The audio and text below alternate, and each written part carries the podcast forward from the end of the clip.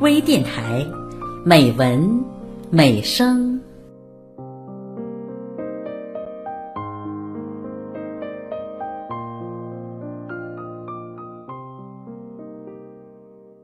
亲爱的朋友，我是匡南。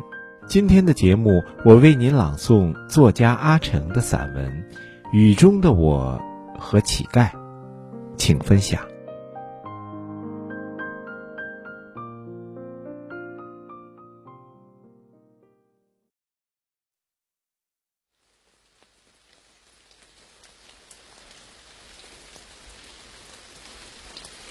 秋雨滂沱，已是晚上八点。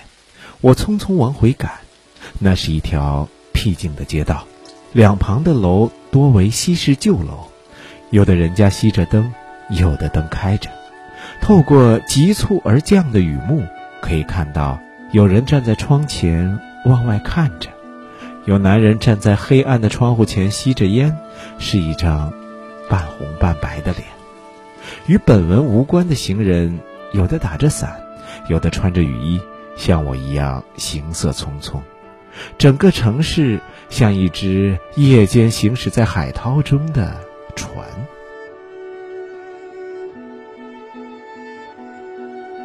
我终于遇到了一个可以避雨的老式门洞。我穿着一件过了时的玄色风衣，戴一顶烟色的礼帽，俨然一个外国人，一个辛苦的侦探。这座曾是半殖民地的城市，城里的建筑、人都很洋气。雨下得很大，门洞前的路已经变成了一条河，正湍急地向前流着。很显然，下水道已经被雨水灌满了。我站在河岸边上。也像站在了船舱口，我想起了在威尼斯上船时的情景。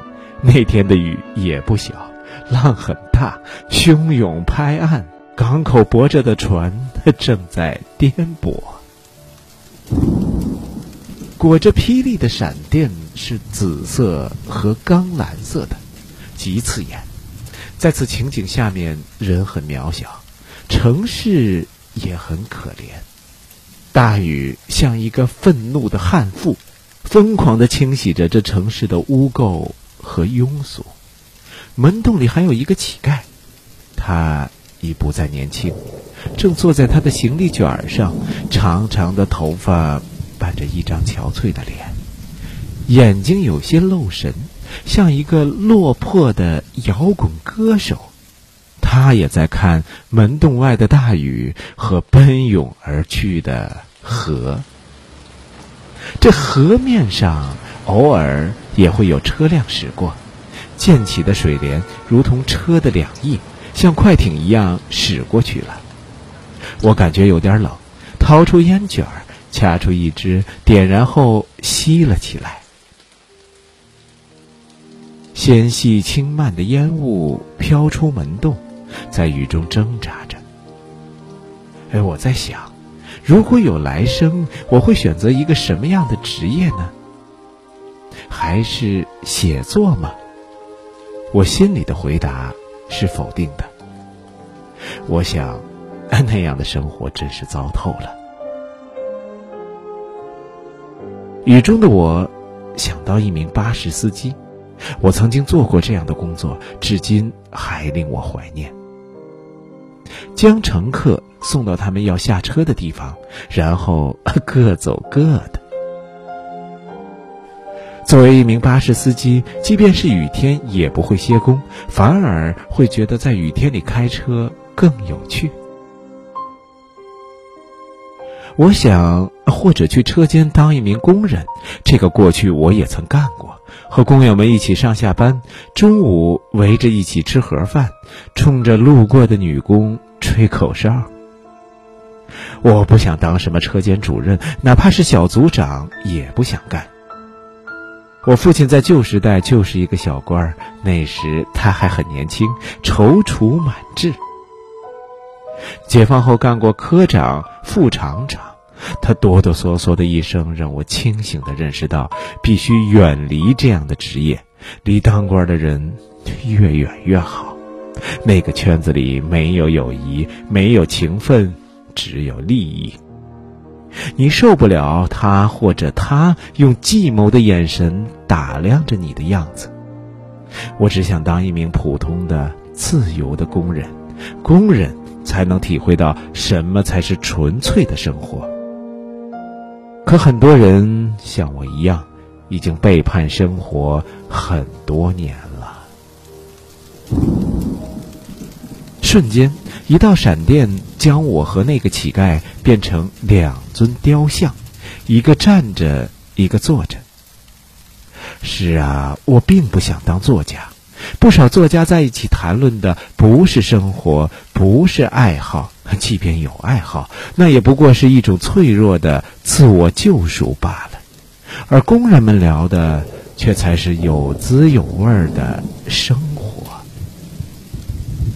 也许我更想当一名地质勘测队员，背着行囊去寻找什么矿，我完全不知道。但只要是走。只要和同伴们住在荒山野岭的帐篷里，那种感觉就让我沉醉。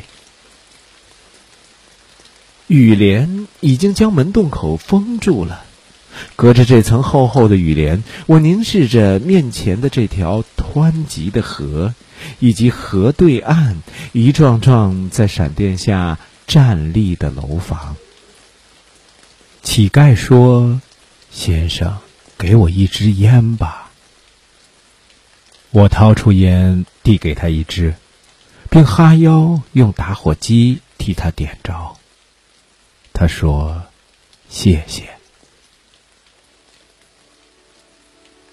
门洞外的雨丝毫没有减弱的迹象，雨水流到门洞里来了。我在余光中看到那个叼着烟卷的乞丐，正在用一根小木棍把流进门洞里的雨水疏通开。他一边工作，一边还哼着小曲儿。是啊，每个人的选择是不同的，或者这正是他想要的生活。或许是他青少年时代的生活太梦幻了，才有他的今天。我想，未来是诱人的，但更多的人把握不了未来，如同门前的这条河，裹挟着你一直朝前走。而当你明白过来的时候，已经太晚了。啊，是啊，我们在另一条路上已经走得太远了，太远了。雨水。已经流到我的脚下了，啊，这雨到底要下到什么时候？